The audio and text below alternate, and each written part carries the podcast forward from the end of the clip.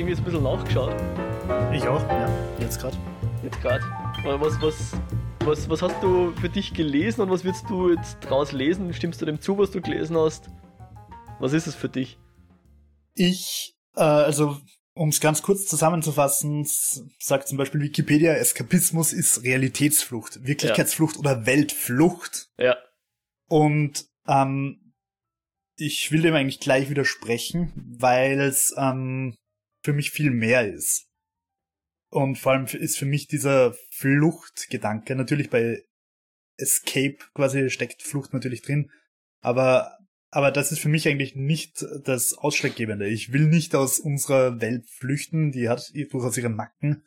Ich kann aber durchaus gut drin leben und mich durch sie bewegen und also ich finde, das klingt so ein bisschen asozial, wenn man so sagt, ich komme mit der Welt nicht klar, ich will abhauen. Ja. Ich will jetzt mich in Star Wars hineinträumen, wie wir es in acht Folgen Mandalorian gemacht haben.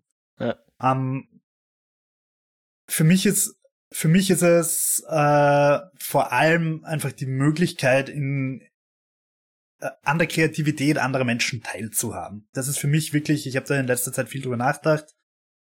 Das ist für mich das Entscheidende. Ich finde es wunderschön, wenn ich einfach die Möglichkeit habe, Schöpfungen von anderen Leuten zu erleben, in, in die einzutauchen und die, die, die zu fühlen, mitzuleben. Wo ich einfach sehe, okay, da haben sich viele Leute viele Gedanken drüber gemacht. Warum ist das Raumschiff rund? Warum ist das Raumschiff eckig? Warum ist der Gang so? Warum ist das, die Waffe so? Und selbst wenn sie sich keine Gedanken drüber oder wenn sie sich nicht nichts überlegt haben, wie das in der Realität funktionieren kann, dann ist es immer noch irgendwer hat das Ding trotzdem geschöpft und das finde ich einfach wunderschön. Egal ob es jetzt bei Spielen oder bei Filmen ist, diese Möglichkeit einfach da in, in fremde Kreativität einzutauchen, finde ich eigentlich das Schöne dran. Völlig wurscht, ob das Witcher ist oder Star Wars oder oder oder irgendein Comic. Es ist völlig egal. Also einfach dieses Eintauchen in, in fremdes Schöpfen, in fremde Kreativität. Mm, mm. Cool, jo. Ähm, damit Was du das jetzt du? nicht, ja, damit du das jetzt nicht nur mal wiederholen musst, wenn wir dann die Sendung starten, hätte ich gesagt, wir begrüßen jetzt einfach kurz unsere Zuhörerinnen und Zuhörer und sagen herzlich willkommen zur neuesten Eskapode. Äh, ich bin der Mo. Und ich bin der Jo. Und wir freuen uns, dass ihr bei uns reinhört, so ganz unverhofft. äh, mitten in die Aufnahme reingeplatzt sozusagen. Herzlich willkommen. Äh, in diesem unserem Podcast führen wir Gespräche über bewegte Bilder, Kultur und die allgemeine Freuden des Eskapismus. Wie man es schon gehört hat, der Jo war jetzt gerade schon, hat schon seine Ausführungen gemacht und bevor wir die eigentliche Sendung gestartet haben, aber ich will ihn da jetzt gar nicht, ich wollte ihn nicht unterbrechen und irgendwie, ja, wir haben ja die Möglichkeit, wir nehmen ja schon auf, deswegen war das jetzt einfach mal unser erstes Cold Open.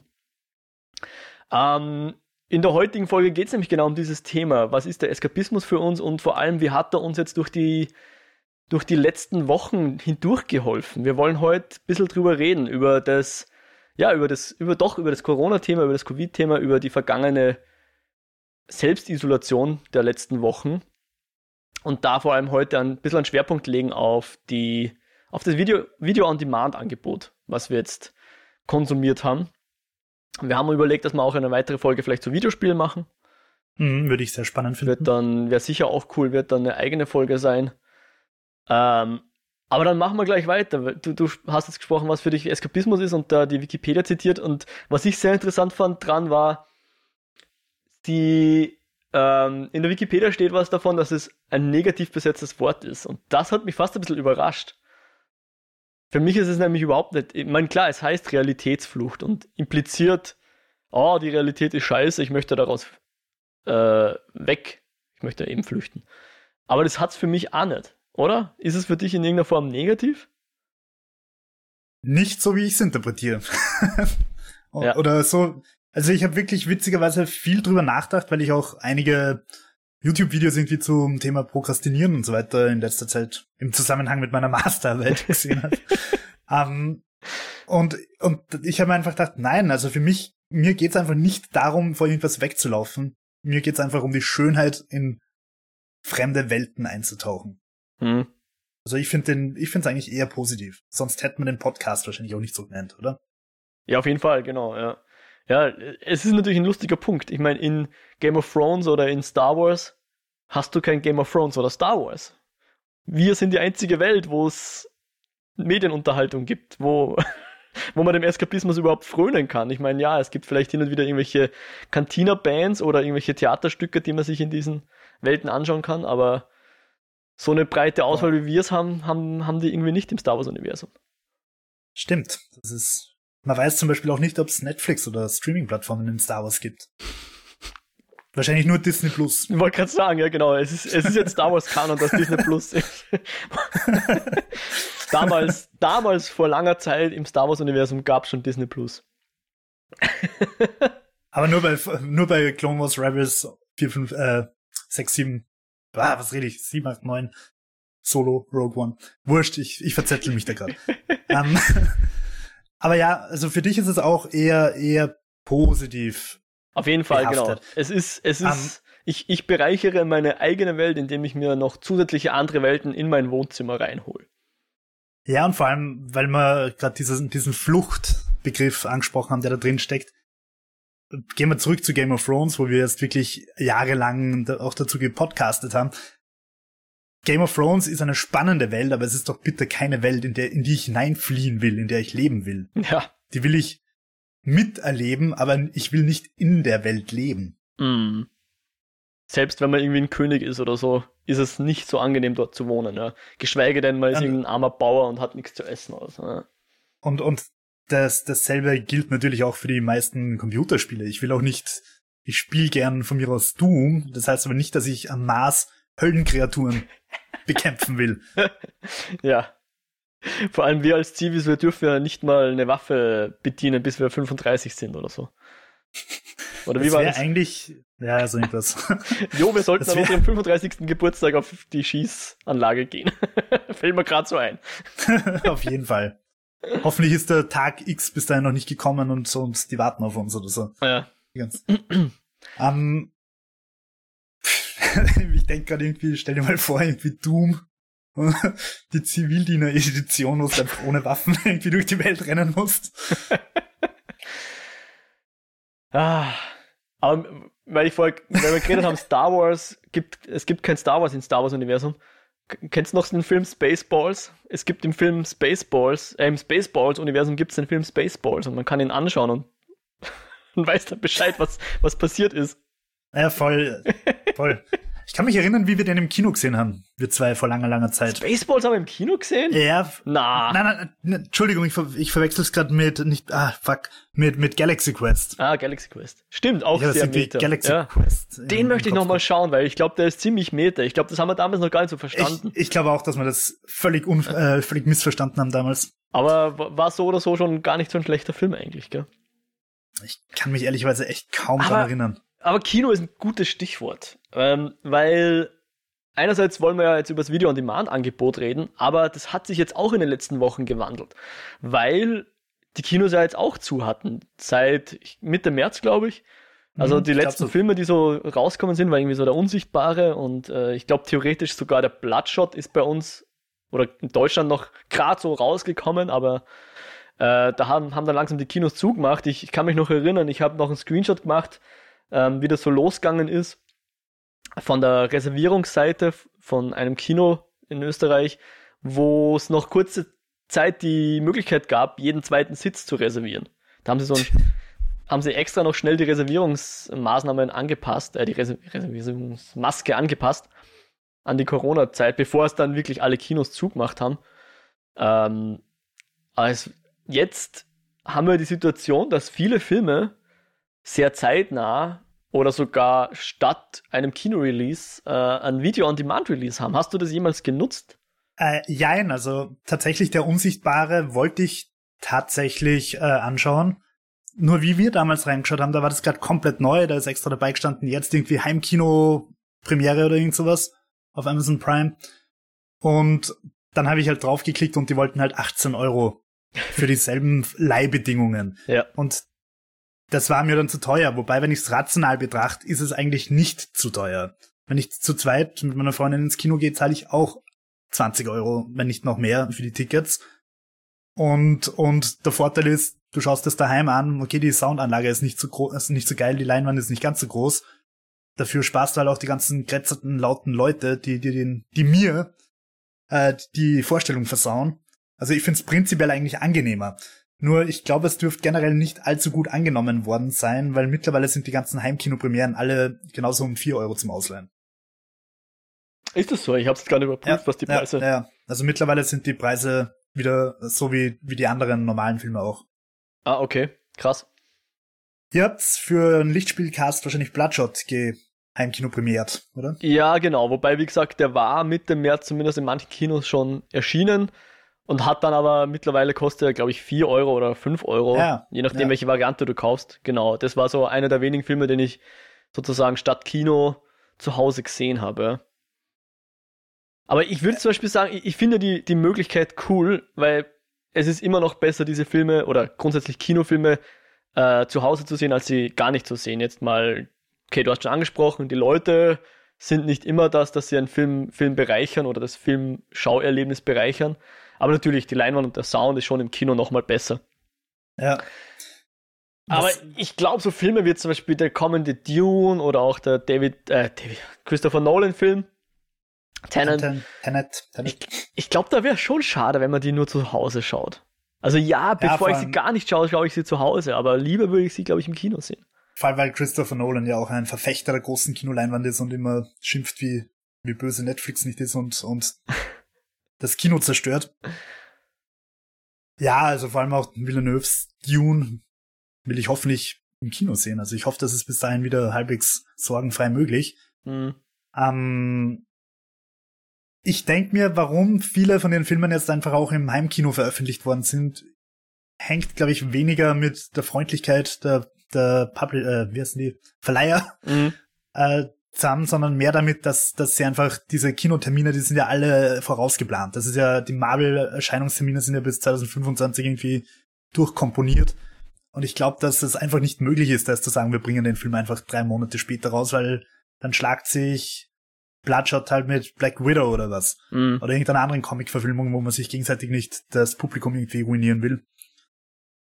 Ähm, also ich könnte mir vorstellen, dass das einfach der Hauptgrund ist, dass sie da nicht ihre Release-Pläne komplett durcheinander Na sicher, wollten. es ist sicher der schnöde Mammon, weil du musst dir vorstellen, äh, jetzt verdienen die kein Geld, ja, mit gar nichts. Die Kinos. Also die Kinos, Verleiher, ja. Naja gut, die Verleiher, ich weiß nicht, naja, womit in Wirklichkeit. Ja, es wäre, das wäre spannend, da mal zu sehen, ob das, ob diese Heimkino-Releases angenommen worden sind. Hm. Klar, es wäre sehr spannend, aber es gab auch Nachrichten, dass ähm, ich glaube Universal, aber bin mir jetzt nicht ganz sicher, aber eins dieser, dieser großen Häuser halt gesagt hat, ja, eigentlich könnte man in Zukunft alle Filme gleich auch ins Heimkino bringen, woraufhin dann AMC, eine große Kinokette in den USA, quasi Boykott eingeläutet hat, bevor sie überhaupt wieder aufgesperrt haben, haben sie schon gesagt, nein, dann, wenn, wenn das so kommt, dann werden wir diese, dieses Studio gleich boykottieren. Also ich glaube, so schlecht ist es nicht angekommen. Ja. Aber ich möchte auch nicht aufs Kino verzichten, so ganz, ja. Na, voll nicht. Ich meine, so geil essen gehen mit Freunden und dann ins Kino gehen, das ist schon nice. Oder andersrum von mir aus. ähm, ja, ich, ich bin gespannt, wie es wieder wird, wenn, wenn das alles wieder möglich ist. Weil ich meine, ich bin sehr gerne ins Kino gegangen und teilweise auch sehr viel. Ich habe mich sehr dran gewohnt an, ans Zuhause schauen. Und ich meine, mittlerweile mit, mit Netflix, Sky, Premi äh, Prime und Disney Plus hat man halt echt auch ein Riesenangebot. Wo ich persönlich noch nicht so sicher bin, ob ich das weiterhin halten werde, weil es einfach auch teuer ist und einer der Vorteile war ja einfach bei Netflix, dass du mehr oder weniger alles auf den Schlag gehabt hast. Mhm. Und dass du jetzt irgendwie genötigt wirst und dann kommt womöglich noch Warner Bros. und Apple, Fernsehen, wie auch immer die das nennen. Kein Mensch kann sich leisten, dass er zehn Abos pro, Jahr, pro Monat zahlt. Mhm. Also da wird halt ein kapitalistisches Auffressen anfangen. Und keine Ahnung, in fünf Jahren haben wir dann wahrscheinlich eh wieder nur noch drei Anbieter. Ja. Um, ja, also dieser, dieser goldene Zenit ist schon mal überschritten worden, wo irgendwie alles äh, sich aufgeteilt hat, mehr oder weniger zwischen Netflix und Amazon und vielleicht noch die HBO-Sachen auf Sky. Damals war ja auch Disney noch sehr stark auf, auf Netflix vertreten, jetzt haben die ihren eigenen Streaming-Server und es wird immer fragmentierter und jeder, genau, jeder, jedes Studio und jedes ähm, große Haus macht irgendwie seinen eigenen Streaming-Dienst jetzt auf. Ich glaube auch, dass dann wird es irgendwann mal wieder ein Abo geben, was alle Abos bündelt und so weiter und, und hoffentlich wird sich das dann alles wieder ein bisschen in, in, wie soll ich sagen, in weniger Stücke zusammen vereinen, weil jetzt irgendwie mit vier oder fünf solchen Streamingdiensten bist dann schnell mal bei 30 bis 50 Euro ja. jedes Monat, die du ausgibst. Ich, ich werde jetzt auch mal Disney Plus, glaube ich, wieder stornieren und Sky, glaube ich, auch eher bald mal wieder stornieren. Keine Ahnung. So riesig ist das Angebot dann bei Disney nicht, dass ich sage, das rechtfertigt es, dass ich das über viele Monate hinweg mir behalte. Mal ja. schauen, was sie jetzt nachlegen. Nach ich meine, es, es wäre prinzipiell, wenn die jetzt ihre ganzen 20th Century Fox Sachen hochladen würden, von Alien bis was weiß ich nicht, dann wäre es durchaus okay. Nur mir ist das Marvel-Zeug äh, und, und die Disney-Filme ehrlicherweise zu wenig. Also ich finde, das ist ehrlicherweise, das, das funktioniert, glaube ich, gut, wenn du halt einfach eine Plattform willst. Du hast zwei Kinder, fünf und acht Jahre, dann drehst du in ein Disney Plus ein und weißt, du kannst nichts falsch machen. Hm. Ähm, ja, du weißt, sie werden nicht irgendwie über Eis am Stiel stolpern und sie werden nicht über, über. Ist das das Schlimmste, was dir jetzt eingefallen ist? Nicht, dass es nicht schlimm ist, aber. über. ja, du weißt, was ich meine. Ja, ja, ja klar. Um, und, aber für mich als, als mit 30er, der noch kein Kind hat, ist es halt irgendwie so, pff, weiß nicht, was, okay, es ist, ist nett, irgendwie Robin Hood und diese ganzen alten Sachen nochmal zu schauen. Aber ich muss mich echt dazu nötigen und, und also ich würde es ehrlicherweise auch nicht vermissen, wenn ich es nicht hätte. Mhm. Und ja. Mandalorian, die wir jetzt wirklich länger mal breiter durchgesprochen haben, ist halt echt auch nicht so der unique selling point gewesen, finde ich. Es war schon geil und okay, aber dass ich mir dafür jetzt extra ein Abo nehme, dafür ist es nicht gut genug gewesen. De facto war es aber bei mir so. Also ich wollte einfach den, den Mando schauen, ähm, wollte es aber auch zeitnah besprechen, weswegen diese eine Woche äh, die eine Testwoche quasi keine Option war, weil ich, weil ich es halt gleich von, wann hat es angefangen? 1. April? Nein, kurz vor dem 1. April, glaube ich, oder? Ich weiß nicht mehr. Jedenfalls wollte ich da gleich, wo die erste Folge rauskam, schon reinschauen. Wir haben, glaube ich, eh mal kurz geredet, ob das die Taktik ist von Disney, warum sie es überhaupt aufgeteilt haben auf ja. acht Wochen, dass die Leute eben nicht die Probewoche nehmen, alles schauen, wegbingen und dann kein Abo nehmen wo die eine Woche eh schon so wenig ist im Vergleich zu einem Probemonat, was du bei, bei Prime und Netflix und anderen Konsorten hast. Ja. Ich meine, die Zahlen scheinen ja durchaus, also Disney hat vermutlich davon profitiert, dass sie in die Corona-Zeit gefallen sind, weil die Leute halt einfach auch nichts zu tun gehabt haben, als außer Disney-Abos abzuschließen.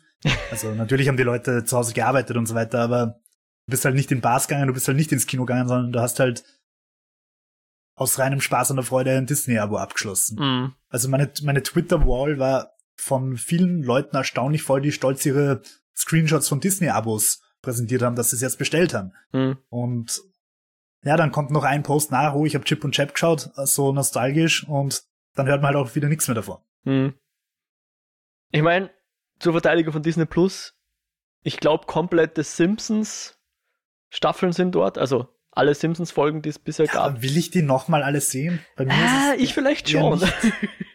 Zumindest manche davon. Manche Staffeln davon. Ich weiß es nicht. Keine Ahnung. Aber nein, es gibt genug Nukula. neues Fernsehen. Ja, genau. Genau die Folge. Es gibt genug neues Fernsehen, äh, dass es nicht nötig ist, dass ich mir alte Simpsons-Folgen anschaue, die sowieso im Fernsehen auch laufen. Weil ich zahle ja meine, meine GIS auch. Ist ja nicht so. Ähm, dass ich da irgendwie, wie soll ich sagen, nicht genug altes Fernsehen schauen könnte.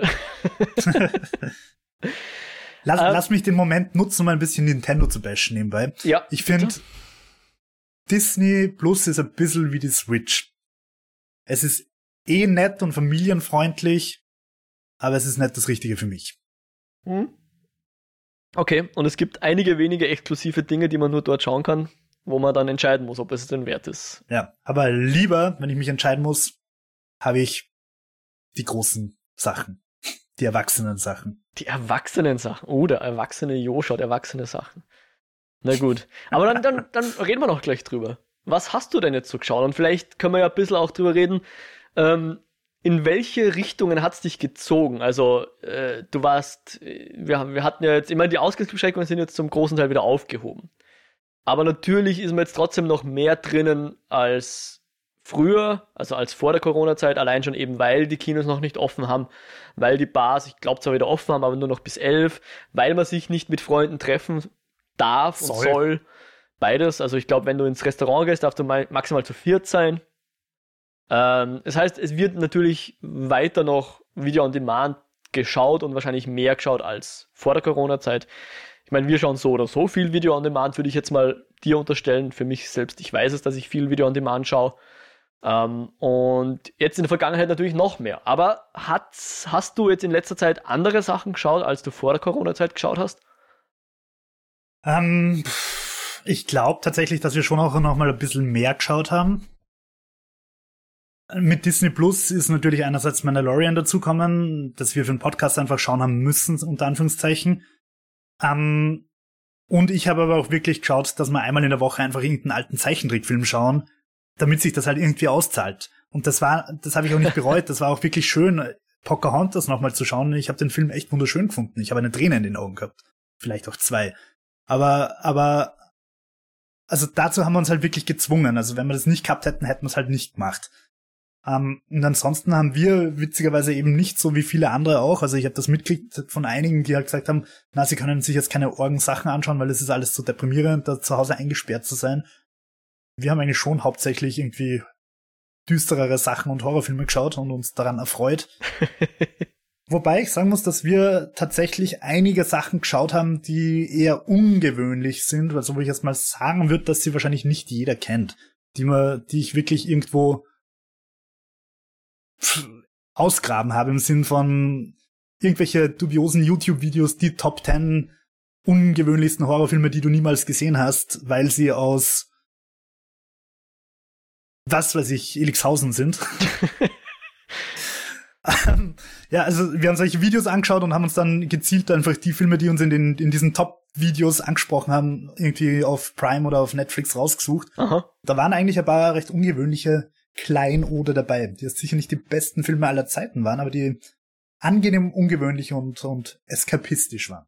Okay, ja, dann hau doch mal raus, wenn du eine Empfehlung hast oder äh, was sagst, was du erwähnen möchtest aus irgendeinem Grund. Ja, also zum Beispiel, und wieder, Disclaimer, es ist sicher nicht der beste Horrorfilm oder der beste Film, den man je gesehen hat, aber ein sehr ungewöhnlicher Film. Chuckface. Also so wie Kruggesicht. Also J-U-G. Mhm. Aha. Noch nie gehört, oder? Nein, aber geht's um einen Typen, der einen Krug als Gesicht hat? Nein. es geht um eine kleine Kommune, also so ein Hillbilly Redneck-Dorf, also irgendwo in, in wahrscheinlich Süd-USA. Also so, ist kein Klischee, sondern einfach, wo die Leute ihre Cousinen heiraten oder ihre Schwestern vögeln. So eine kleine Community, die sich da irgendwie abgeschlossen im, im quasi Dschungel dort äh, eingerichtet hat. Und einer von ihnen ist, oder einer von ihnen ist so eine Art Hellseher, der hat immer so Visionen und in seinem Wahn töpfert er dann Gesichter. Also so Krüge mit Gesichtern drauf und diese Gesichter repräsentieren irgendwen in dieser Kommune und der muss dann in einem Loch geopfert werden.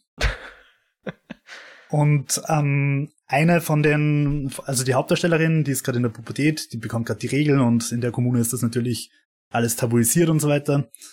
Und außerdem wird sie, glaube ich, von ihrem Bruder eben gevögelt, wenn ich mich recht erinnere. Ähm, die findet dann den, den Chuckface und erkennt sich drauf und versteckt ihn. Irgendwie wird dann der Geist oder der Wald oder was auch immer da für eine Energie dahinter steckt, hinter diesem Loch, das die Opfer will, das, das wird dann halt böse und fängt dann halt an, random Leute umzubringen, bis halt der richtige Chuck geopfert wird oder so. Ich glaube, ich habe es jetzt nicht ganz korrekt wiedergegeben, aber es war einfach sehr, sehr ungewöhnlich und weird und, und man schaut den Film an und denkt sich, okay, das war jetzt nicht der beste Film, den ich gesehen habe, aber er war strange und weird. Und er entführt dich in den Süden der USA und damit sind wir eigentlich schon beim Eskapismus.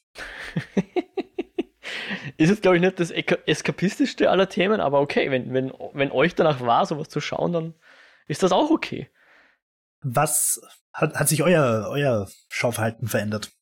Uh, ich würde nicht sagen verändert, aber wir haben schon hin und wieder so die Tendenz, dass wir uns gern eben zum, gerade wie es so schon heißt, zum Abschalten, äh, was schauen, was uns eher erheitert als deprimiert. Also ähm, wir waren eigentlich gerade dabei, dass wir Bojack Horseman schauen, war man so eh schon in der, ich glaube, Anfang sechste Staffel, also sprich schon in der letzten Staffel. Haben jetzt aber eine Zeit schon nicht mehr geschaut, weil die, so, so sehr ich diese Serie liebe, und das tue ich, für mich war es auch schon das zweite Mal, dass, man sie, dass ich sie geschaut habe, von vorn bis hinten, ähm, haben wir jetzt einfach was gesucht, was uns hauptsächlich erheitert und nicht unbedingt so groß zum Grübeln anregt oder irgendwie unsere eigenen, weiß ich nicht, äh, wo es halt vielleicht nicht so viel um psychische Probleme geht, um Depressionen und solche Sachen. Und da haben wir zum Beispiel jetzt äh, angefangen, äh, Community zu schauen. Eine Serie, die jetzt auf Netflix ist. Ähm, ist die ähm, neu? Weil irgendwie die Serie ist sehr vielen neu. Seiten. Die Serie ist nicht neu. Serie ist. Ja, die ist großartig. Damals Dan Harmon äh, aus der Taufe gehoben, vor über zehn Jahren, glaube ich, oder ziemlich genau zehn Jahren. Ähm, ist dann, glaube ich, sechs Staffeln gelaufen. Es gibt ein paar schlechtere Staffeln, weil der Dan Harmon dann mal eine Zeit lang nicht mehr dabei war. Ähm, das große Problem bei der Serie war, dass sie bei uns nirgends verfügbar war im Video on Demand. Okay. Und die ist jetzt aber seit einem guten Monat, würde ich meinen, so circa, ähm, auf Netflix verfügbar. In, also vollumfänglich. Alle, oh, was gibt's? Sechs Staffeln, glaube ich. Und da schauen wir gerade sehr gern. Und die, die ist äh, eben sehr erheiternd, schön leicht. Es geht eben um so ein Community College also jetzt okay. nicht das exotischste aller Settings, aber halt äh, schön, um eben den Groll des Alltags zu entfliehen, einfach mal was, was Nettes sich zu berieseln lassen, Spaß dabei zu haben äh, und von dem her sehr geeignet. Und fällt ein bisschen in die Schiene Brooklyn 99 vom Humor her. Hm, nett. Ja. Nett. Finde ich. Aber hast cool. du, weil, weil eben immer dieses Argument kommt, um diesem harten Corona-Alltag zu entkommen, muss man irgendwie in so fröhliche, schöne Welten abtauchen. Mhm. Also ich, ich will das nur für mich sprechen. Ich habe den Corona-Alltag eigentlich nicht als schlimm empfunden. Also natürlich einkaufen gehen und so ist echt ungewöhnlich und, und dieses Ausweichen und, und keine Ahnung, wir haben gestern äh, Lieferanten da gehabt, die uns eine Waschmaschine gebracht haben. Und dass man da halt äh, dann in der eigenen Wohnung mit Maske dasteht und die, die haben auch die Masken auf und man bedankt, also man gibt sich nicht die Hand und so weiter, das ist schon irgendwie weird. Aber ich habe ich habe einfach nicht das Bedürfnis gehabt, da jetzt in fröhliche Welten abzutauchen, weil unser Leben plötzlich unfröhlich gewesen wäre. Hm, ich, es ist schwierig zu sagen, weil, weil man hatte mehr oder weniger, meine, klar, man hat einen Vergleich von der Zeit vorher. Ähm, aber es ist jetzt mein, mein erster April im Jahre 2020 und es wird nie wieder einen April im Jahre 2020 geben, wo ich genau das Alter hatte, als ich damals hatte. Insofern ist es doch ein bisschen schwierig zu vergleichen, ähm, was man geschaut hätte, wenn jetzt die, wenn jetzt die hm, Corona-Pandemie ja. nicht passiert wäre. Ich glaube nicht, dass mein Schauverhalten so viel anders gewesen wäre, aber ich glaube, es waren schon so ein paar Nuancen, die mich dann ein bisschen andere Richtungen gezogen haben ich meine, es fallen einfach auch diese ganzen Kinofilme weg, die ich sonst geschaut hätte, ja. Und es sind halt jetzt zum Beispiel Sachen dabei gewesen, mehr, ähm, ich sag mal so alte, mh, mm, äh, wir haben jetzt Sachen geschaut, die wir schon immer mal schauen wollten mhm. und jetzt endlich dazukommen sind. Mhm. Eins, zum Beispiel auch das, äh, ich glaube jetzt auch auf Netflix, ja, auch fast zur Gänze verfügbar ist die Filmografie von Studio Ghibli. Das haben wir uns mhm. vorgenommen und sind jetzt auch dabei, sind jetzt glaube ich drei oder vier Filme haben wir jetzt gesehen. Wir schauen ja, jetzt schon geschaut? chronologisch schauen wir es. Das heißt, wir haben angefangen mit Nausicaa of the Valley of the Winds oder so ähnlich. Aus dem Nausicaa aus dem Tal der Winde, irgendwie so ähnlich. Mhm. Habe ich noch nicht gesehen. Wir haben geschaut, ähm, das, wie heißt das, Luftschloss? In, das wandelnde Schloss. Nein, nicht das wandelnde das Schloss, sondern das Castle in the Sky. Ja. Wo es quasi um diese Insel geht, die auch in Gullivers Reisen vorkommt, also die mhm so durch die Gegend fliegt.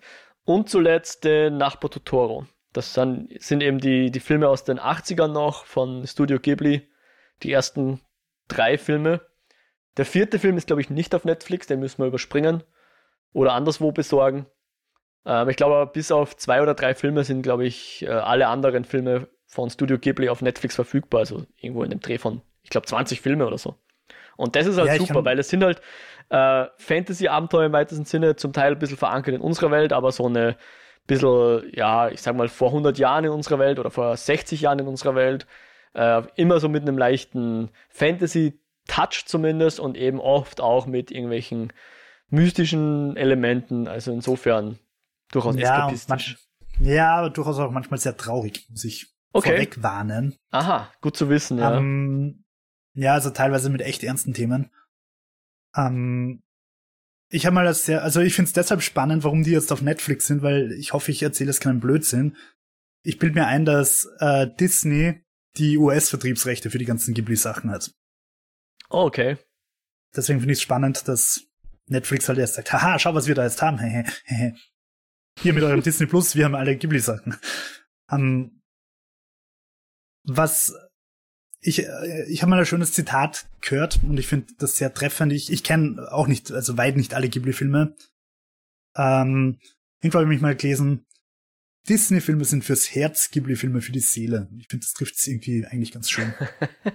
okay, okay. Ja. Weil sie halt echt immer schon ein bisschen deeper sind, finde ich. Zumindest die, die ich kenne. Mhm. Und was, was ich bei Ghibli einfach so traumhaft finde, ist, die sind einfach so wunderschön gezeichnet. Ja, Dieses, der Wahnsinn, ja. Äh, gemalt. Vor allem genau. auch bei den Animes ist es einfach immer so geil, dass die einfach auf die, auf die Backgrounds so viel Wert legen. Ja. Wenn da irgendwie eine Stadt im Hintergrund ist, dann ist die halt wirklich bis ins kleinste Laternchen, das irgendwo zwei Kilometer weiter hinten ist, ja. auch ausillustriert. Ja, ist wirklich. Also es ist, es ist richtig idyllisch zum Teil. Also wenn es ja, idyllisch ja. sein soll. Und äh, insofern, äh, wenn man ein bisschen die das ist schon was, was mir jetzt an der jetzigen Situation auf jeden Fall nicht gefällt, ist, dass ich so wenig in, in, ins, ins Grüne komme. Ja. Wir wohnen in der Stadt. Ich habe den Brat jetzt zwar nicht so weit, aber jedes Mal, wenn ich dorthin gehe, dann ist es einfach voll mit anderen Leuten, die auch in den Prater wollen. Ja. Äh, so dass man sich dort nicht wirklich frei bewegen kann und einfach mal, ich sag mal, frohlocken kann oder so. Ja. Das ist dann wirklich, weil ich einfach meine Beine vertreten muss, weil ich es nicht mehr aushalte, einfach nur drinnen zu sitzen. Mhm. Ich versuche halt, oder habe vor allem bisher versucht, möglichst wenig rauszugehen, außer eben zum Einkaufen.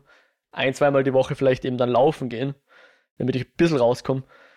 Äh, und da ist halt schon irgendwie so ein bisschen das, das Fenster in der Wand sozusagen, zumindest diese gezeichnete Welt zu erfahren. Diese irrsinnig schöne Naturlandschaft, die Studio Ghibli zum Beispiel in, sagen wir mal, Totoro zeichnet oder auch im, im, im Nausicaa-Tal der Winde, wo du einfach wirklich grüne Wiesen hast und blauen Himmel und äh, so schön ländliche Gegend zum Teil. Das ist einfach auch schön anzusehen und ein bisschen eine Abwechslung zu der grauen Betonwüste, die halt beim Fenster draußen ist. Ja. Ja, kann ich schon nachvollziehen. Ähm, schwierig. Ja, ich, ich, ich, ich weiß nicht, ich lebe ehrlicherweise einfach gerne in Wien. Mir gefällt die Stadt und okay, wir haben halt grün direkt wirklich vom Fenster. Wenn ich jetzt aufschaue, schaue ich auf einen grünen Baum. Ähm, aber ich, das, das kann ich schon verstehen, dass, dass also diesen, diesen Wunsch, dass du halt irgendwie in so idyllische Natur entführt wirst. Hm. Wie schaut's, wie schaut's mit, vermisst du so Clubs, Fortgehen, Party, Bar? Weniger, ähm, das geht mir ein bisschen weniger ab. Eher, eher der, der soziale Aspekt, dass man sich wirklich mit Freunden wo trifft. Mhm. Das ist bei Clubs meistens eh nicht so gegeben, weil dann die Musik zu laut ist. Äh, aber mal wirklich an einem Tisch zusammensitzen mit Freunden, was zu essen, was zu trinken, äh, so Spaß zu haben. Das hat sich jetzt alles in, in, in Skype oder sonstige Videotools äh, ein bisschen verschoben, was auch interessant war.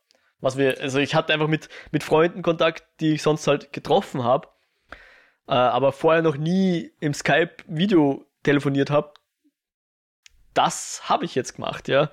Mit verschiedensten Freunden, die vorher noch ja. nie gemeinsam in einem Videocall waren.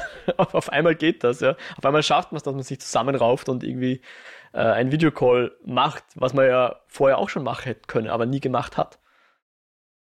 Naja, also ich erinnere mich an eine Zeit, wo es durchaus Umdrücke im Skype gegeben hat vor langer Das stimmt, Zeit. ja. Das stimmt. um, wurscht. Gut, dass das Vergangenheit ist. Vergangenheit ist. Ähm, naja. äh, ich wollte eigentlich mit meinem Club, mit meiner Clubfrage, und du hast schön die Musik erwähnt, auf einen anderen Film eingehen, den man zufällig auf Netflix eigentlich, äh, über den ich wirklich gestolpert bin. Und zwar Climax vom Gaspar Noé. Uh, okay, ja. Und den habe ich deshalb, also der ist jetzt nicht unbedingt das Ungewöhnlichste und das, den haben wahrscheinlich einige Leute gesehen. Nur was ich bei dem Film so spannend gefunden habe, erstens mal hat er eben wirklich diese Tanz und Musik, einfach super geiler Soundtrack. Und er zieht dich am Anfang voll in dieses Party-Tanzen rein. einfach auch mit viel zu langen Tanzszenen, wo da einfach irgendwann nichts anderes mehr überbleibt, als diese Club-Atmosphäre irgendwie zu adoptieren. Und dann natürlich Gaspar Noé typisch wird dann alles schrecklich und Horror-Trip. Aber was ich bei dem Film so spannend gefunden habe, ist, dass er mich so dazu gebracht hat, ähm, über mein eigenes Schauverhalten zu reflektieren. Okay. Und, und das passiert, also der einzige Film, bei dem mir das je passiert ist, ist Funny Games vom Haneke. Okay. Wo du einfach wirklich da denkst und dich fragst, okay, was macht der Film eigentlich gerade mit mir? Warum geht's mir jetzt schlecht? Warum geht's, warum finde ich das gerade gut? Warum hasse ich den Film gerade? Warum bin ich gerade schlecht gelaunt? Ähm, und warum schaue ich mir sowas eigentlich an? Das war wirklich der ein Ja.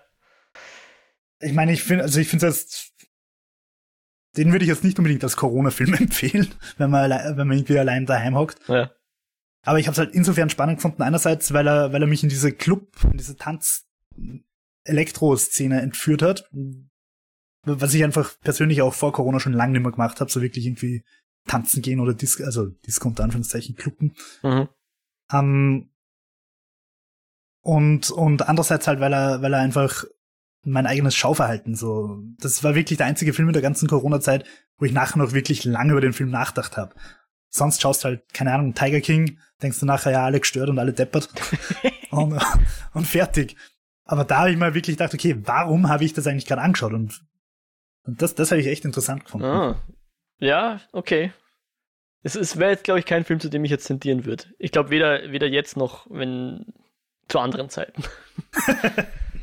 ähm, aber Jo, hast du irgendwas geschaut, was man jetzt klassisch als, als Feel-Good-Movie bezeichnen könnte? Oder Feel-Good-Serie vielleicht? Äh, pff, ehrlicherweise nein. Also wir haben, wir haben Vikings uns durch die sechste Staffel noch durchgequält. Was für eine Scheiße bist du deppert. Da schaue ich mir 20 Mal nochmal die letzte Game of Thrones Staffel an, bevor ich mir nochmal Vikings die letzte Staffel anschaue. Okay. Ähm, wir haben Sachen angeschaut wie El Hoyo, der Schacht. Wir haben Endless geschaut, die Auslöschung mit Natalie Portman. Der ist aber gut. Da habe ich das Buch Der ist gelesen. super. Der ist, Mhm. Aber der ist auch sehr, gelesen? sehr atmosphärisch und nicht unbedingt eine Atmosphäre, die angenehm ist. Naja, aber ich finde, also, und ich finde ihn auch sehr eskapistisch, darum habe ich ihn jetzt auch auf meine Liste geschrieben, diese ganzen Viecher, die da mutiert sind und diese Farben. Das ist schon, also, das sind so Filme, die mir momentan extrem was geben, die einfach, wie ich vorher am Anfang gesagt habe, dieses, diese, dieses Eintauchen in eine fremde Kreativität einfach. Geht's da wieder um den Stimulus, diese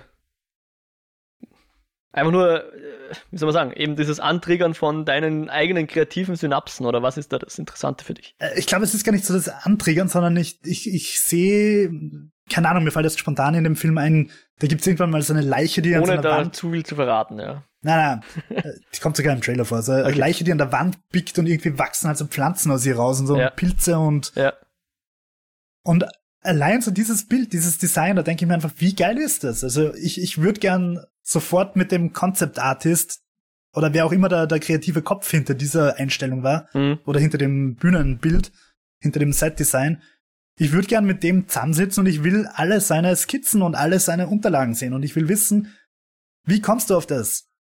Und, und das, das finde ich wunderschön. Aber weil du gesagt hast, du hast das Buch gelesen, Ja. ähm, was man dem Film oft vorwirft, und darum würde es mich interessieren, findest ist, äh, trifft der Film das Buch halbwegs gut? er trifft's atmosphärisch gut, auch wenn die Geschichte leicht adaptiert ist. Aber das würde ich ihm überhaupt nicht vorwerfen. Also das ist halt, mh, wie soll man sagen, es ist so klassisch inspiriert von. Also Okay, ja. es ist, die Geschichte lehnt sich an an die aus dem Buch, aber kürzt sehr viel ab und, und sch- schneidet auch ein bisschen was weg. Äh, das Buch ist eigentlich eine Trilogie und Mhm, der, okay. ähm, also der Film erzählt nur das erste Buch Okay. und ich, ich weiß jetzt gar nicht mehr, ob das Ende, das Ende ist glaube ich auch anders. Insofern ist die Frage, ob man da überhaupt noch den zweiten und dritten Teil anhängen kann an das. Aber die Atmosphäre, die das Buch erzeugt, ist ziemlich gut getroffen vom Film, wie der die Atmosphäre erzeugt. Insofern äh, finde ich sehr cool. Und ich, ich mag den, den Regisseur auch, den Alex Garland. Hm. Der Die- schreibt übrigens gerade an einem Halo-Drehbuch. Oh, ich interessant. nehme mal an, es geht ums Spiel. Oder um den äh, Beyoncé-Song. Vermutlich. Mm, mm. Oder um beides. Das wird der Intro-Song. Okay, passt. Dö, dö, dö. Ja. Sie singt dann drüber. Um, was, was ich so spannend gefunden habe, also ich habe das Buch nicht gelesen Ja. und ich habe mir gedacht, okay, das ist basically einfach H.P. Lovecraft äh, Color Out of Space, nur mit Natalie Portman. Es schlagt irgendwas ein und es fängt alles an zu mutieren. Das ist die Geschichte von Color Out of Space. Und darum fände ich da spannend einfach zu, also, zu wissen, was, was sich der Herr Autor da bei der literarischen Vorlage gedacht hat. Es ist vielleicht ein bisschen so wie bei Hunger Games und Battle Royale. Also ich unterstelle ihm nicht mal, dass er es abgeschrieben hat, aber es ist halt wirklich The Simpsons already did it, dasselbe Motiv, das da einfach weiter verarbeitet wird. Mm. Ja, aber es ist halt nicht, ähm, wie soll man sagen, das ist halt die Prämisse, aber es geht nicht darum, das, es ist nicht das Mysterium, was ist hier passiert Mhm, oder so, Ja, ja, ja. sondern was macht es Also- mit den Menschen, Ja, ja, was ja. macht es mit der Natur. Es, das ist halt diese, diese ganze Atmosphäre halt, die der, der Film halt gut ein, einfängt und auch das Buch lebt eigentlich nur davon, ähm, nicht unbedingt, warum ist es so, sondern was ist da eigentlich und was macht es mit Menschen, was macht es mit, mit der Natur. Der Film ist übrigens, da sch- schließt sich der Bogen zu unseren, zu unserem vorigen Ge- Gespräch über das Kino und über die Heimkinopremieren. Mhm. Und ich hoffe, ich verbreite das nicht wieder gefährliches Halbwissen. Ich bilde mir ein, dass der Film tatsächlich auch nicht ins Kino kommen ist, beziehungsweise nur in sehr ausgewählten Das Kinos. ist eine Netflix-Produktion, weil, ja. genau. Also wäre es aber nicht ge geplant gewesen, aber irgendwann haben die Studios gesagt, bis deppert, das ist ja viel zu weird. Und Netflix hat gesagt, okay, passt, mach mal. Das ist richtig, genau. Ich weiß nicht warum, aber ich glaube, Paramount hat gesagt, wir wollen das loswerden und Netflix hat gesagt, okay, wir kaufen euch alle Rechte ab und haben es dann selber auf Netflix veröffentlicht. Was ja auch irgendwie vielleicht auch so ein bisschen der Vorreiter ist, dass dieses System durchaus funktionieren kann. Dieses, wir hauen halt erst eigentlich Ja, Kinoniveau-Filme. Es ist das Geschäftsmodell von Netflix zum guten Teil. Die haben The Irishman gemacht und andere sehr teure Produktionen. Ja. Wobei, was ich bei Netflix gerade echt ein bisschen bedenklich finde, ich glaube zu beobachten, dass die gerade, dass da gerade eine Sozialpornorisierung stattfindet. Dass die halt erst mit so Sachen wie Tiger King und dieses nackte Menschen dürfen nicht Sex haben und diese ganzen Sendungen, die da plötzlich aufpoppen, dass die erst voll auf diese, auf diese so Social Porn Dinge gehen, wo wir uns halt über irgendwelche Reality Dinge, wo wir uns über Leute lustig machen können, die halt irgendwie unter uns stehen. Und ich habe jetzt gesehen bei den Neuerscheinungen auf Netflix, dass jetzt bald Season 1 von den Kardashians kommt, was meine These untermauert. Ich glaube, es Und ist einfach nur ein weiterer Pfad, den Netflix beschreitet. Ich meine, das- die werden halt- sich nicht drauf stürzen, nur noch sowas zu machen. Das glaube ich nicht. Ich hoffe halt, dass sie ihre, ihre Kompetenz nicht aus den Augen verlieren, weil ich meine, Netflix hat viele Sachen geleistet. Ich behaupte mal, dass Netflix für Animes zum Beispiel extrem wichtig war. Ich, die haben halt einfach begonnen, selber Animes zu produzieren. Ähm, und zwar durchaus brauchbare. Nur als Beispiel. Ähm, so Sachen wie Altered Carbon, das ich noch immer nicht gesehen habe, oder, oder halt auch äh, Haus des Geldes und so weiter, die, die, die nehmen echt Kohle in die Hand und zeigen den großen Studios, dass man auch als Newcomer durchaus äh, mitmischen kann. Definitiv. Und die nehmen Ich nicht hoffe, wenig Kohle in die Hand. machen. Also Ja. der, der Crown zum Beispiel ist auch äh, eine grandiose Serie, die extrem teuer ist und extrem hohen Wert hat in den Bildern, also Pro Production Value. Meine Ähm, Schwester würde dir zustimmen. Schau's an, das ist echt eine gute Serie, kann man gar nichts sagen. Ah, es ist mir nicht eskapistisch genug und das meine ich jetzt mhm. äh, äh, tatsächlich so. Also diese ganzen Sachen, es gibt total viele Bücher oder oder ähm, eben solche Serien, die super historisch akkurat sind, die total Production Value super sind. Ich will aber die Geschichte der Königin nicht sehen. I don't care. Und Ich, ich finde es auch nicht eskapistisch. Also klar, es ist ein anderes Leben, als ich es habe, aber es ist immer noch unsere Welt. Es ist immer eh, noch aber genau. Und zu das ist das, was, was mir äh, fehlt. Natürlich kann ich mir auch mal irgendwas anschauen, was jetzt nicht so eskapistisch ist. Ich kann eine Komödie anschauen, ich kann einen Krimi anschauen. Wir schauen in letzter Zeit auch recht viel Krimis. Mhm. Ähm, aber das gibt mir was. an. Äh, Das, also ein Krimi anzuschauen, da denke ich mir, okay, das war jetzt spannend, das war jetzt intens. Aber es gibt mir weniger als eben irgend sowas, äh, die Auslöschung, zum Beispiel, wo ich einfach äh, total kreat wo, wo die Kreativität so sprüht. Mhm. Da, da gehe ich nachher raus, das beschäftigt mich, das inspiriert mich, das, das weckt in mir den Wunsch, mich hinzusetzen, Tablet anzuwerfen, Papier zu nehmen, selber zu zeichnen. Ja, Auslöschung ist ein guter, interessante Schnittmenge zwischen, weil es hat ja schon Horrorelemente auch. Ähm, weil ich, ich wollte eigentlich gerade sagen, für mich ist Horror nicht eskapistisch, weil es eben keine Welt ist, in die ich gerne eintauche. Sondern mhm. da hole ich mir den Grusel raus, das ist mehr wie eine Achterbahnfahrt, ja. Eine kontrollierte Gefahr, die ich mir aussetze. Und das macht halt dann irgendwelche Hormone in meinem Hirn los. Und deswegen, aus ja. irgendeinem Grund, gefällt mir das dann. Frag mich nicht warum, das ist wahrscheinlich eine ganze eigene Forschungsrichtung, ähm, die man da einschlagen kann. Aber es ist für mich nicht eskapistisch. Na, na, ich stimme dir voll zu. Also also ich finde zum Beispiel so Sachen wie, wie, äh, keine Ahnung, Midsommer oder so, ja. der hat mir irre gut gefallen, ja. aber den würde ich jetzt auch nicht als eskapistisch bezeichnen. Ein Film, den wir übrigens geschaut haben in letzter Zeit. Davor haben wir noch ähm, Hereditary geschaut. Aber ja, den hätte ich jetzt auch nicht angeführt. Der war weder positiv noch eskapistisch. aber, aber ähm, anderer Film, der, der mich ein bisschen an, an, an Midsommar erinnert, den ich schon als eskapistisch bezeichnen würde, wäre zum Beispiel Apostel auf Netflix. Auch eine super Eigenproduktion. Mhm. Bevor mich jetzt die Leute wieder dissen, weil ich sage, der Film ist super. Ich finde den Film super, nicht wegen der Story, sondern eben wegen den eskapistischen Elementen. Weil er, weil er, ähm, weil er dir halt, ich will da jetzt auch gar nichts spoilern, also man kann über den Film kaum reden, ohne zu spoilern. Er führt dich auf eine Insel, auf der Insel gehen strange Dinge vor, so ein bisschen wie Midsommar, seine eigene Kom Kommune, nur dass alles noch ein bisschen weirder und gestörter ist. Und verrückter. noch gestörter und, als Midsommar. Und hm. blutiger. Okay. ähm, aber da kommen halt Elemente vor, die mir wieder dieses Eskapistische geben. Figuren, wo ich sage, geil, geiles Production Design, da hat sich wer was überlegt. Wie kommen die auf die Idee, diese Elemente zu mixen? Mhm. Und da bin ich wieder da, wo ich, wo ich sage, nice, also cool, da, da tauche ich wieder in, in die Schöpfungskraft in die Visionen anderer Leute ein. Und da fängt für mich das Eskapistische wieder an. Und zum Beispiel jetzt, äh, keine Ahnung, wenn ich einen Horrorfilm anschaue, irgendwas mit Geistern oder so, die halt äh, durchsichtig in der Gegend rumschweben, äh, zum Beispiel, keine Ahnung, Dark Shadows oder so von Tim, Tim Burton, mhm. ist jetzt nicht unbedingt so kreativ.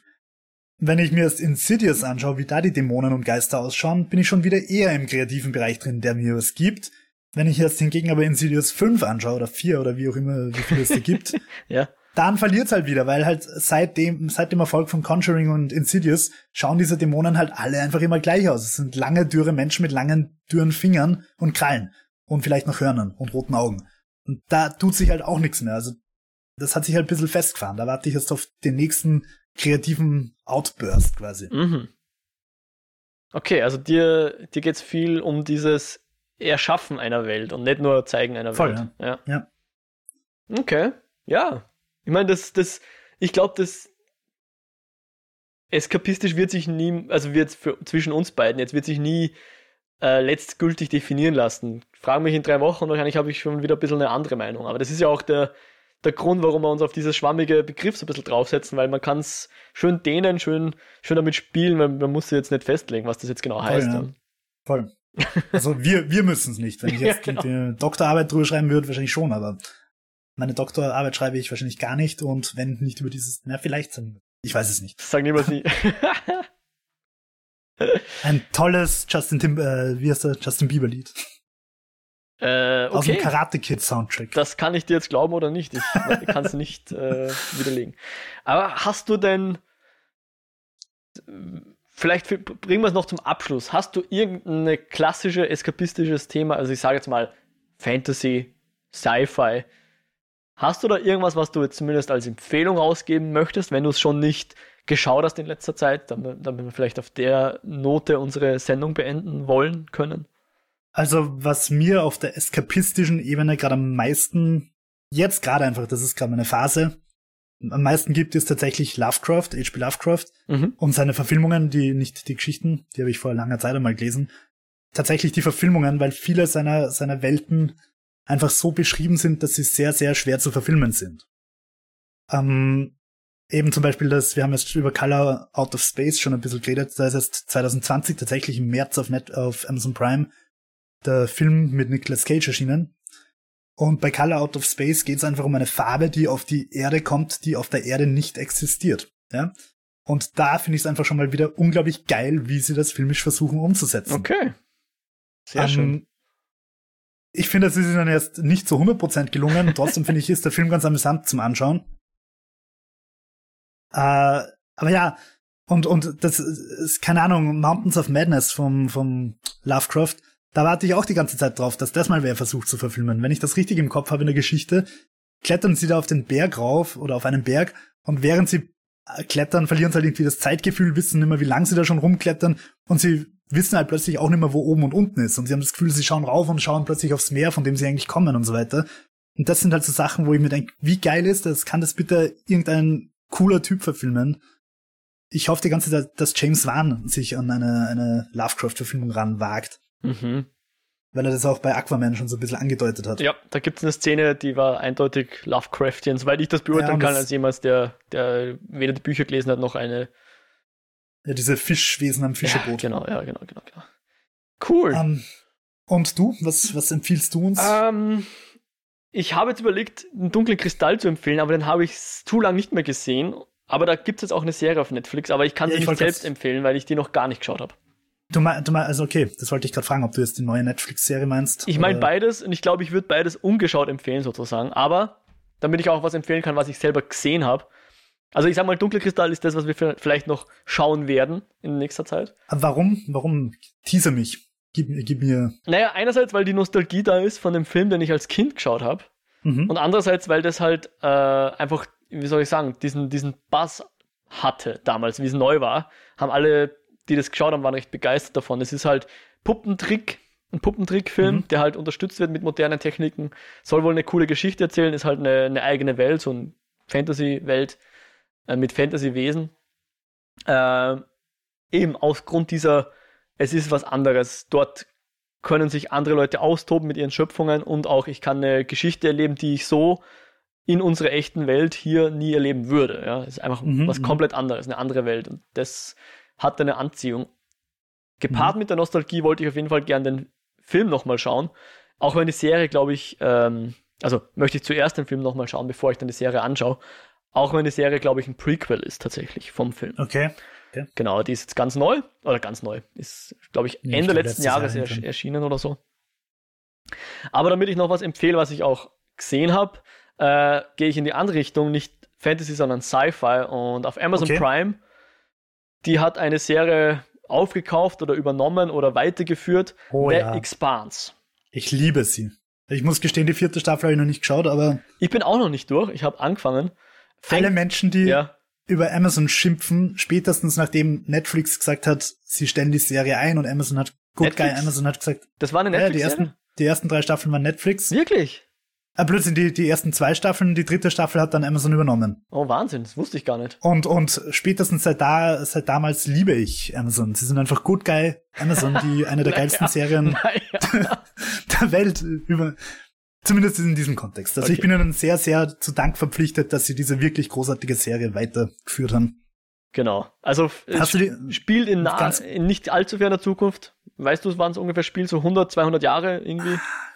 Keine Ahnung, aber was ich zum Beispiel extrem cool finde, ist, dass es halt zum Beispiel erst keine Laserwaffen oder so gibt, mhm. sondern dass sie halt einfach auf den Raumschiffen tatsächlich mit Munition schießen. Genau. Und, und die dann rumgleiten und alles bisschen mehr in der Physik auch verankert, also eher ein Star Trek als ein Star Wars, wenn man so will.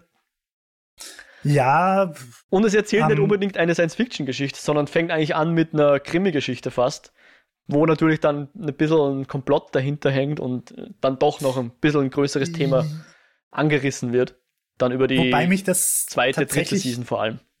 Das hat mich tatsächlich ein bisschen gestört, tatsächlich, weil ich mir gedacht habe, also ich finde, die Welt allein gibt eigentlich genug her, dass unsere Hauptfiguren da jetzt nicht im Zentrum der Welt um äh, der Galaxie umspannenden Verschwörung sein müssen. Okay. Ja. Ich habe letztens irgendwie in einem Newsartikel gelesen, dass es in Cyberpunk 2077 eben nicht um seine Weltrettungsgeschichte gehen wird, sondern mehr um seine persönliche Charaktergeschichte. Ja. Und da habe ich mir gedacht, eigentlich stimmt das. Warum muss eigentlich die Hauptfigur immer die verdammte Welt retten? Warum kann die Hauptfigur nicht einfach mal ihr eigenes Abenteuer leben? Und, und bei, bei, ich wirklich, ich liebe The Expanse, aber, und ich will das auch nicht spoilern, aber sie sind halt wirklich, wenn irgendwo was abgeht in dieser Galaxie, sind sie immer genau in der Mitte drin. Und, und es war mir fast, also ich glaube fast, mir wäre es lieber gewesen, wenn sie, wenn sie nicht so komplett im Mittelpunkt gestanden wären. Wie heißt mhm. der Holden, oder? Mhm. James, oder? Aber ja, ja, ich stimme dir auf jeden Fall zu. Ich, ganz großartiges Super. Serie. Ja, pass auf, dann nehmen wir den Cyberpunk die Cyberpunk-Erwähnung jetzt einfach schon mal als kleinen Teaser auf unsere nächste Episode, die ist dann, wo wir dann ein bisschen über, über den interaktiveren Part von Bildschirmen sprechen werden, über Videospiele, würde ich meinen. Äh, und für heute beenden wir die Episode, außer du möchtest noch irgendwie eine Empfehlung raushauen oder sonst noch was loswerden. Nein, ich bin soweit durchaus zufrieden. Sehr schön. Und ich, Sehr ich habe eine Hausaufgabe für dich. Ja? Schau Firefly. Alles klar. Ich werde versuchen, die irgendwo aufzutreiben. Ähm, aber nicht bis zum nächsten Mal. Das wird sich nicht ausgehen. Aber ich, ja, passt. Ist, ich werde es als Running Gag einfach, ich werde es als Running Gag am Ende jeder Sendung einfach. okay, wirst mich fragen. Hast du schon Firefly geschaut? Ja. okay, passt. ja, cool. Ähm, das war's dann für heute, für die heutige Eskapode. Wir hoffen, euch hat's gefallen und ihr hört auch in Zukunft wieder rein. Äh, wenn ihr Fragen oder Feedback zur Show habt, schreibt uns gerne eine Mail. Das ist eskapoden.kinofilme.com. Da könnt ihr uns erreichen. Oder äh, ihr hinterlasst uns einen Kommentar auf der Website. Das ist kinofilme.com slash eskapoden. Und auch auf Twitter sind wir erreichbar unter dem Handle at eskapoden. Ihr findet uns bei Spotify und Apple Podcast, beziehungsweise iTunes, wie es früher hieß. Wir würden uns sehr über Abos freuen und Reviews, wo das möglich ist. Ansonsten natürlich über Abos auch im RSS-Feed, im Podcatcher eurer Wahl. Jo, wo findet man dich denn so im Internet und was treibst du da? Mich findet man auf Twitter unter WhiteRabbit360 und äh, für kinofilme.com habe ich äh, Recaps zu Mandalorian geschrieben, quasi Schnee von gestern, aber wer will, wer will, kann noch immer nachlesen. Ansonsten bin ich gerade eher passiv aufgrund meiner Masterarbeit und wo findet man dich, außer im großartigen Eskapoden? genau, also einerseits auf Twitter, at Modrag, und andererseits, wer mich mehr in die Ohren haben will, äh, der kann beim Lichtspielcast mal reinhören. Der ist auch auf kinofilme.com slash podcasts zu finden. Äh, und da mache ich auch mit, mit zwei anderen Kollegen reden wir über Filme, Serien und Videospiele. Mit weniger Eskapismus bei Geschmack. Ähm, ansonsten hat es mich sehr gefreut. Wir hoffen, wir hören uns bald wieder da draußen. Macht's es gut. Ciao, ciao.